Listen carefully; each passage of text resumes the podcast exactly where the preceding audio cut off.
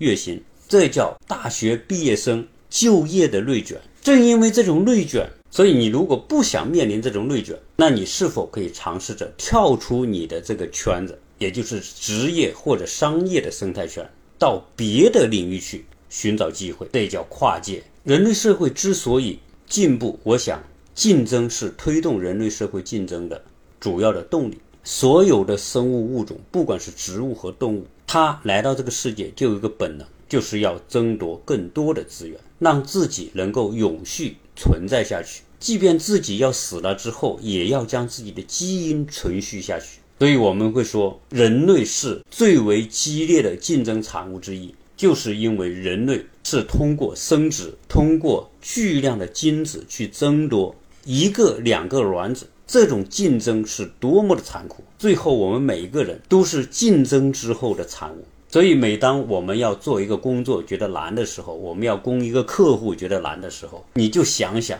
你是亿万的竞争者中的优胜者，所以你成为人来到这个世界。当你面对那几个客户的时候，你想想你的出身，你就能搞定所有的客户。如果我们观察一下当下的商业环境、生存的业态，绝大部分的人都是在圈内竞争。比如说，你做装修的，做建材的。做教育的，不管你做哪一行吧，你会发现你的竞争对手都是跟你相似的人，有相似的经历、相似的教育、相似的能力，甚至相似的思维、相似的做事的手段。正因为这种相似，使得大家觉得在哪个行业都不容易做，因为你和你的竞争对手并没有优胜太多，大家都半斤八两的情况之下，我们的胜出的概率有时候不大。甚至很多时候，我们要做成一单生意，还要拼很多运气的成分。但是随着互联网的出现，现在互联网侵入到各个方面之后，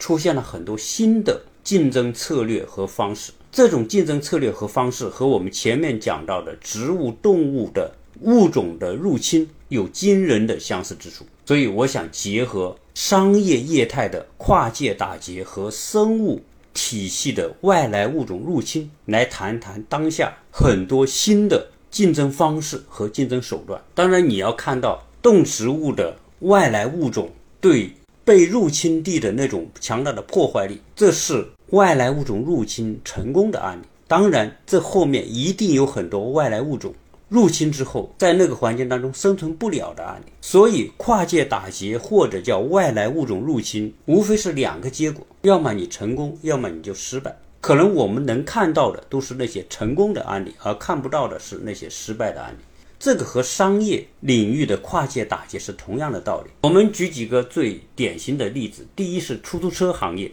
出租车行业大家所做的事情就是一个圈内的同。质化竞争的东西，你无非是一一辆车，然后你有一个司机，别人要坐你的车从 A 到 B 那个地方，你唯一的差别可能是你的车的状态比别人好一点，或者你的服务比别人好一点，你更细致一点。总之来说，你搭出租车，你不会有太多的选择，只要是个出租车，你可能就上了。那以前呢，出没有互联网的时候，出租车那就是出租车公司来经营。有一个车牌，这个车牌是要管交通管理部门给你发，你才能够当出租车。然后很多的出租车公司买了这些车牌，买了这些车，然后招那些司机来开这个车。出租车公司的模式大体大同小异吧。好，后来互联网来了，有个 Uber，你要看看十年前 Uber 是多么的热闹。Uber 是什么？Uber 它本身这些人跟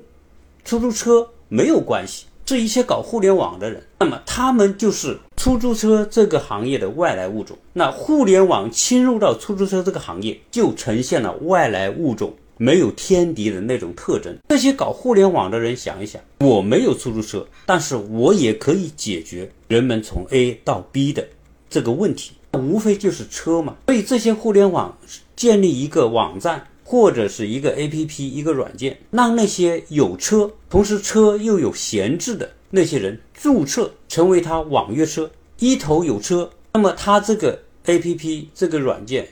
又在另外一头组织那些需要搭车的人。所以，我们用过网约车的人都知道，你注册之后，你想去了，你在网上发出信息去订一个车，正好另外一端那个有车的人，他正好可以从 A 到 B。他就接了你这个单。那 Uber 干了什么事？Uber 是干了要车的人和开车的人之间的对接的工作。所以 Uber 在中国一出现之后，人们当然愿意通过 Uber 来打这个车。后来国内也有滴滴，后来 Uber 和滴滴合并。最后我们就说滴滴吧。那滴滴这种模式，就是通过互联网这样一种手段，这个物种侵入到了出租车行业，它就很容易的把原来出租车的那些客户，就变成了网约车的客户。所以互联网就打劫了出租车行业。好，回过头来，出租车行业能不能够打劫滴滴呢？答案是不能，因为出租车行业是滴滴的食物，但是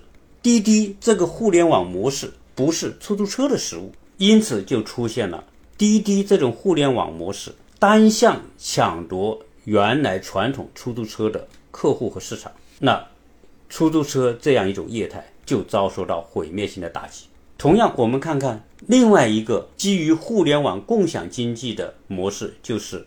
A B N B，也就是爱彼迎。它其实是一个互联网公司，侵入到了旅店宾馆行业，和滴滴的模式相似。很多人出差要住旅店、住宾馆，传统的意义上找个招待所、找个宾馆。后来有了携程，人们可以通过携程、去哪等等这些网站来订客房、订酒店。那有几个年轻人，当然也是美国的，在硅谷的，他们也是因为出差有了这样同样的体验，他们就想：为什么那么多人的房子闲置在那，我们不可以把它挖掘出来呢？所以他们就搞了。Airbnb 这样一个网站来登记那些房子可以短期出租的信息，然后另外一方面，那些出差经常到处流动的人也可以在他的网站上登记他的用房的需求，所以一供一求就构成了一种解决问题的方法。因此，Airbnb 从美国发源，现在到全世界，中国也有 MBNB。据说最近好像 Airbnb 退出中国，但其实这种方式已经在中国。有许许多多的相似的方法，Airbnb 成为今天全世界拥有客房量最多的酒店系统。其实它并不拥有这些酒店，而它有的只是把供需两方通过互联网的模式给它对接起来。这些经典的跨界打劫的案例出现之后，激发了更多的人去寻求跨界的模式，也就是生物界的外来物种模式。其实我们每个人都希望自己成为一个别的。商业生态系统的一个跨界者，当你跨界到别人那里去之后，别人的客户的需求你都能够有效的解决，而那个生态之类的各种服务替代不了你。我再举个例子来分析一下当下我所接触到的一个例子，就是在装修行业。我们说装修行业是一个散装行业，从建房子的到搞设计的、搞装修的、搞建材的、搞安装施工的，变成了一个巨大的行业体系。这个巨大的行业体系解决了中国大概七八千万的就业需求，所以到中国你看到的装修行业和美国、欧洲是不一样。美国和欧洲是集成型的，他建一个房子就是全部搞好，你拎包入住。开发商把所有的这些散装的都通过交钥匙的方式集合在一个管理系统之内，客户只要针对开发商就可以。但是中国不一样，你买一个房子。可能是毛坯的房子，买完之后你要去找设计师给你设计这个房子。设计完了之后，买各种材料啊，买门窗、买涂料、买瓷砖、买衣柜、买家具、买电器。因此，每一个购房者不得不去做一个房屋装修的集成者的角色。由于这个消费者要到各个不同的商家那里去买东西，所以中国才会有各种各样的市场。有门窗市场、布艺市场、家具市场、瓷砖市场、板材市场、涂料市场。从上世纪九十年代一直到今天，中国的消费者只要装修个房子，个个都成为半个装修的专家。这是市场环境把大家造就出来。这种业态的散装模式被一些人看到，这是一种机会。如果能将这种散装做成整装，可以把这每一个消费者。繁重的装修工作承接下来，一定会受到消费者的欢迎。从现实的角度来说，一定是这样的。如果我买一个房子，有一个人可以帮我把所有的事情都做完，而且做得很好，我为什么要自己去跑那么多的市场，去以自己小白的身份去跟专家们去谈判，你会有什么机会啊？你每一个消费者，就算你学到点东西，你也不可能以最好的性价比买到最好的产品。商业的本质就是不对称，不对称才有机会，才有生意，才有钱可赚。如果每一个买家都是跟你一样懂的专家，你觉得你的生意还做得下去吗？如果我把这一整套的装修的事情都交给某一个公司，那这一个公司他以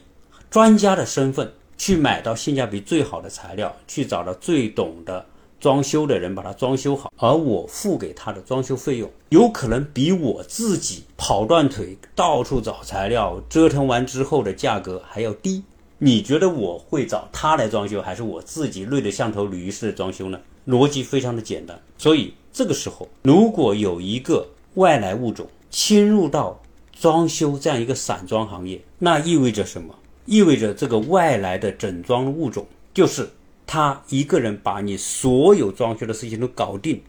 完成一个集成家装这样一个装修公司或者装修平台的出现，他就可以打劫每一个装修公司、材料商、服务商，替代你这些散装的行业的服务。而反过来，你这些散装的行业不太可能去替代这个整装公司所做的事情，从而构成了一种不对称的竞争。就是这个做整装的这个公司，直接把那些散装的行业的客户网络到他的门下之后，那些卖各种各样材料的散装行业，自然他的客户就变少了。以这种模式从事和解决装修工作的这种业态，其实是有很多的，包括基于互联网的，比如说土巴兔等等。它也是一方面整合那些做装修设计、施工和材料的，另外一方面就整合那些有装修需求的业主，形成一个对接平台。从某个角度来说，它和 Uber 和 Airbnb 是做着同样的工作。但是到目前为止，这些互联网家装公司有的做得不错。但是整个市场占有率还很低，这说明这里面肯定还有机会。由于家装是一个因地制宜的工作，每一个户型、每一个客户他的需求、他的尺寸、空间都不一样，设计想法都不一样，所以这个家装它没有办法做成像特斯拉的超级工厂那样标准化的来完成一些工作。其实这里边有一个问题，假如说。国家能够从法律的层面强制要求每个开发商所建的那些刚性需求的房子，每一户都以相同的布局、规格、高度，把它做成标准化的空间。我说的只是刚性的，并不是指那些高端的改善性住房或者是住豪宅和别墅的。对于刚性客户，把所有的房子的尺寸、规格。房型都做成同样的，如果是这样，那其实装修就可以变成一个工厂化标准生产、现场标准安装的一种方式。这个就和特斯拉的整装工厂一样。可惜由于国家没有这样的要求，所以我们看到的房子都是户型千奇百怪。即便是这样，还是有一些资本想从工厂化生产到现场集成安装的方式。来解决装修的问题，这个难度固然是非常大，但是我觉得这里面还是有机会。越难的问题，其实一旦解决，它的机会就越大。所以现在那些做装配式整装的那些装修公司，单纯以它的这种服务作为一种外来物种侵入到原来属于散装的这个行业。能不能成功，其实并不取决于他能不能够完成这些散装的行业所做的这些事情，而是取决于他能不能够有效的把握到有这种需求的业主来和他的这种一站式服务成功对接。所以，他的这种集成整装的模式依然。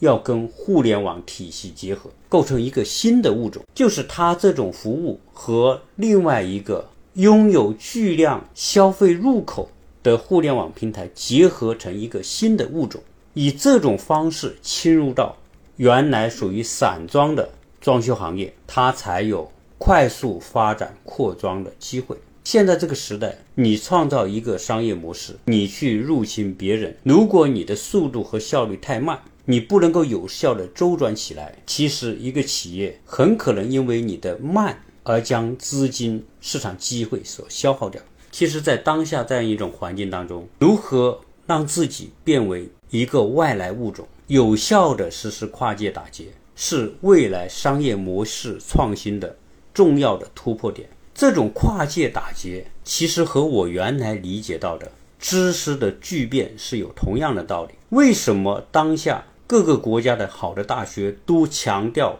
跨学科的知识整合？只有跨学科的知识交叉，才能够产生很多新的解决问题的方法和手段。这叫知识的巨变。知识的巨变带来科学和技术的突破。我们从事各个行业的跨界，同样要利用不同行业的聚合所形成的新的解决人们需求的工作方法和手段，从而创造出新的业态。所以，跨界打劫、外来物种入侵、学科交叉、知识巨变，它本质上是同一个概念。如果做整装的这种系统集成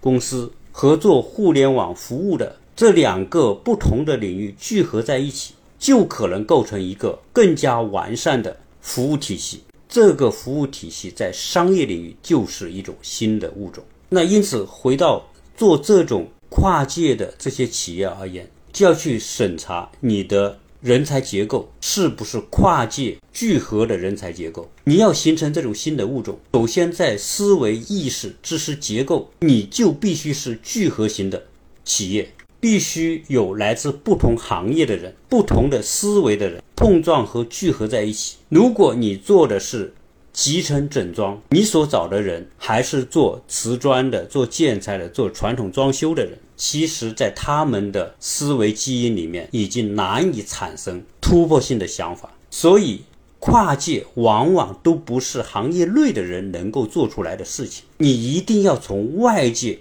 整合到足够的人，而且跨界过来的人所提出的解决方案，有可能才是根本性的，而界内的这些人只能去解决一些行业内的。相关问题，所以凡是你想成为一个跨界打劫的公司，你想成为一个外来物种，这个公司的领导人一定不会是原来这个行业的人。原来这个行业的人，他只能制约你的跨界思维，而不一定能助推你的跨界思维。所以在商业竞争当中，要成为一个外来物种，并不是每一个人都可以随随便便做得到的。就如同我们说，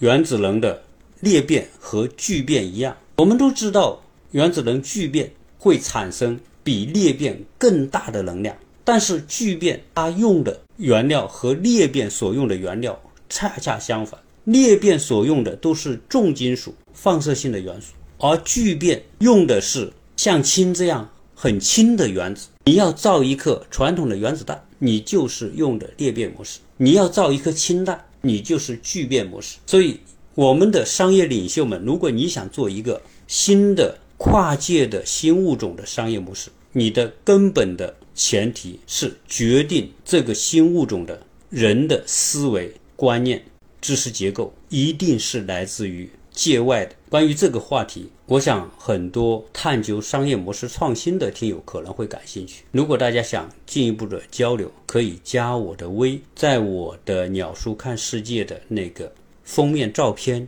图片里面有，也可以加幺八六零七三幺八二零零，我们一起交流和分享。